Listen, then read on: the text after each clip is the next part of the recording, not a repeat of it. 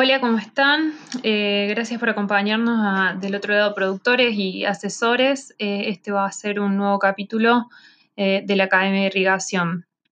Esta vez vamos a hablar de vid vinífera. Estamos contentos de contarles nuevamente de que nos acompañará Pablo Alvarado, ingeniero de Quilimo, ejecutivo de cuentas, quien lleva más de dos años acompañando a grandes productores. Cuéntanos, Pablo, ¿cómo regar en vid vinífera? ¿Cómo le vamos a recomendar a los productores esta vez? ¿Qué le vamos a mencionar? Eh, ¿Quieres comenzar por por ejemplo, los requerimientos hídricos que tiene la vid según el estado fenológico? En cuanto a los estados fenológicos en relación a los requerimientos hídricos principalmente, ¿ya? estos están dados en distintas fases. Se puede mencionar, y de acuerdo a la literatura, establece ciertos eh, requerimientos de acuerdo a su estado en que se, define en la etapa de brotación, ya, a floración, su crecimiento eh, en cuanto a su requerimiento hídrico, principalmente de orden de 1,5% del consumo total eh, eh, de la especie. Lo mismo para la etapa de floración, en donde vemos que también se manifiesta un consumo bastante bajo del orden del 1,5% del consumo total. Posteriormente, de flor a cuaja, es ahí donde nosotros iniciamos nuestro requerimiento. Nos puede faltar el agua, ¿ya? Sin duda las etapas anteriores no debe faltar el agua porque tiene un efecto eh, circunstancial hacia adelante, pero en el caso de flor y cuaja, de flor a cuaja, es sumamente importante que aquella disponibilidad por el aumento del consumo, que alcanza del orden del 10%.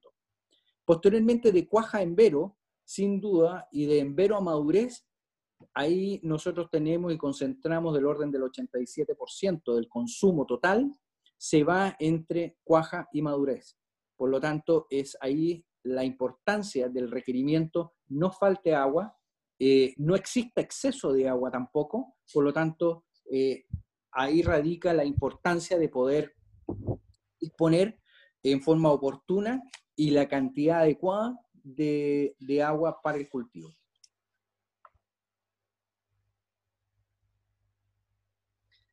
Pero la pregunta que nos debemos hacer es cómo regar.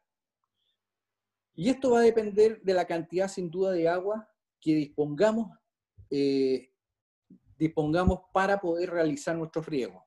Sin duda esto va a estar muy sujeto a varios factores y varias eh, eh, tips, llamemos, o, agentes, como son, por ejemplo, eh, el tema varietal, ¿ya? Sin duda, cada variedad va a presentar una necesidad hídrica distinta. Hay variedades que requieren de más agua, hay otras que requieren de menos agua, y eso va a estar muy determinado eh, al momento de la plantación y al momento de tener que establecer los programas de riego en cada predio.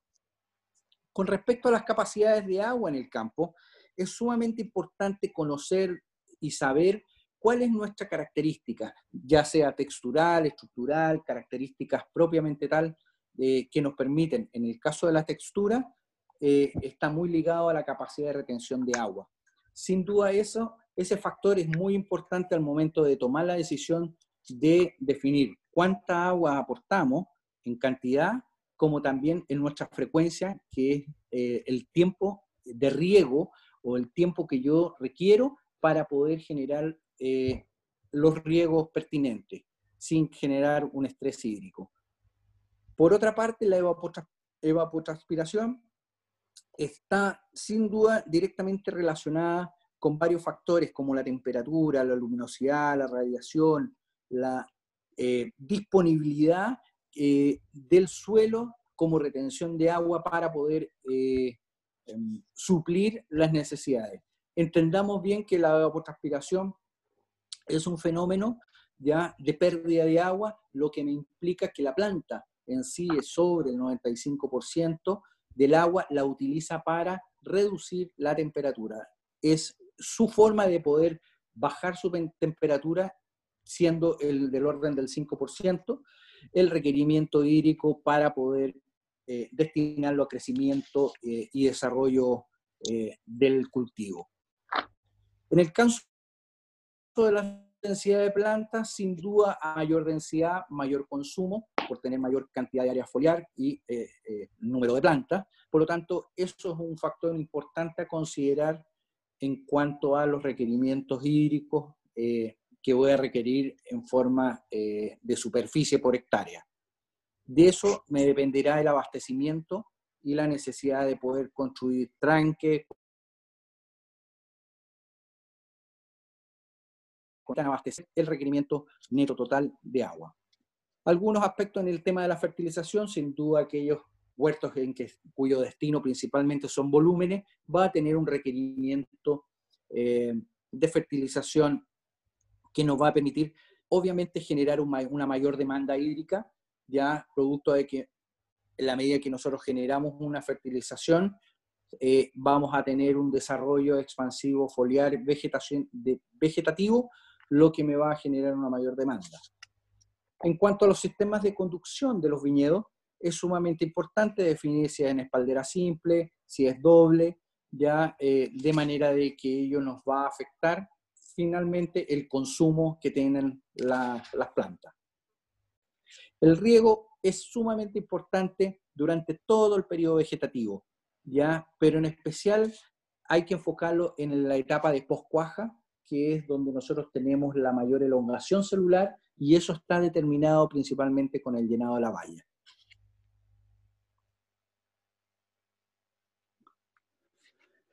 Sin duda, algunas consecuencias de los factores de estrés hídrico que podemos encontrarnos, ya tenemos, en el caso de la brotación, ya eh, desde inicio de la apertura de yema, o que le llaman el desborre, sin duda, en este periodo, si nosotros generamos un estrés hídrico, se nos va a producir una brotación irregular. Es decir, nosotros vamos a tener un crecimiento del brote bastante diferencial, lo que nos va a generar una disminución de flores y obviamente una reducción del tamaño de los pámpanos o de los escogabajos o de los, obviamente, del, racimo. Por otra parte, en el caso de tener un estrés hídrico en la floración, ya nosotros vamos a tener una disminución de nuestra cuaja de vallas, ya. Por lo tanto, aquellas vallas que nosotros vamos a generar van a ser de menor tamaño, van a ser más pequeñas. En el caso de cuaja, ya y pinta, sin duda la escasez hídrica ya va a generar un menor desarrollo o un escaso desarrollo del follaje, ya lo que va a repercutir posteriormente en el tema de la cosecha. Si este estrés hídrico es muy severo, sin duda eh, va a haberse afectado el tema de la maduración. Finalmente, en el caso de, algún estrés hídrico en donde nosotros eh, lo situemos durante la etapa de diferenciación, sin duda eh, va a haberse afectado todo aquel desarrollo, tanto de brotación, cuaja y posteriormente crecimiento y desarrollo de la planta para la siguiente temporada. Por eso es sumamente importante mantener un nivel hídrico adecuado y permanente durante el desarrollo del frutal.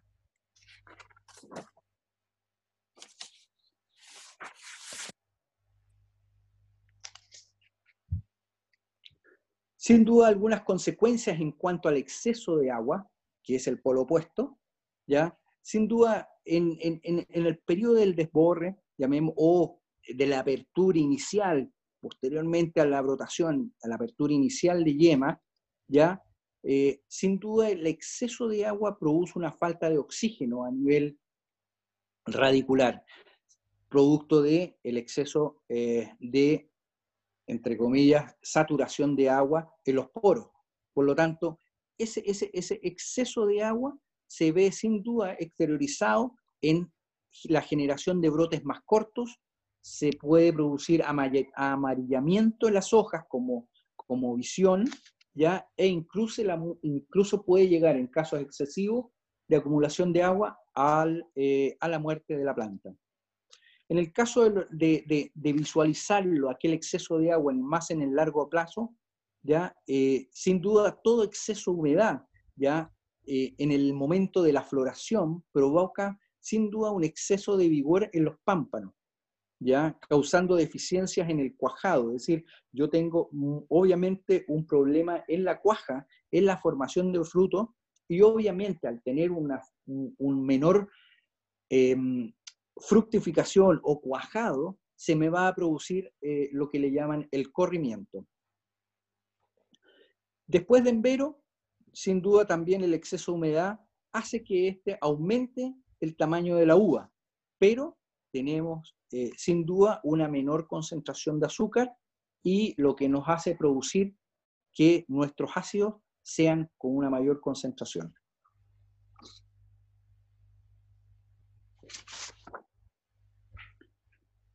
En cuanto al riego, es importante hacerle mención, solamente le voy a hacer mención respecto al riego deficitario, eh, como dos alternativas eh, interesantes dentro del proceso de manejo, que es el déficit hídrico controlado, ya en donde nosotros, por definición, aplicamos una menor cantidad de agua en un periodo específico en el desarrollo de la vid, que está determinado entre cuaja y envero.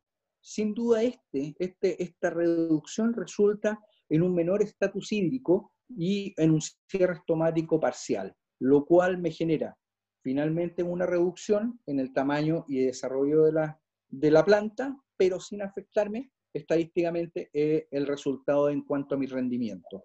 Por otra parte, tenemos el secado parcial de raíces, que es nada menos que el riego suplementario en una zona de las raíces, ya eh, de manera de poder generar una alternancia ya y un cierre parcial estomático, disminuyendo el crecimiento de los brotes ya manteniendo ciertas zonas húmedas en forma alternada, ya eh, de lo cual me mantiene la planta activa, desarrollándose y sin efectos de eh, tampoco en su rendimiento. Bueno, muchísimas gracias. Muy clara la, la, explicación. Es un buen momento para contarle a la audiencia que tienen disponible la presentación filmada más explicativa en PowerPoint con recomendaciones más claras, eh, pueden solicitarlas por Facebook, búsquenlo como Agroquilimo. Muy contentos de que nos acompañen del otro lado. Eh, esperamos que eh, se sigan enganchando con nuestros podcasts y bueno, próximamente estaremos sacando en la próxima semana otro episodio. Muchas gracias.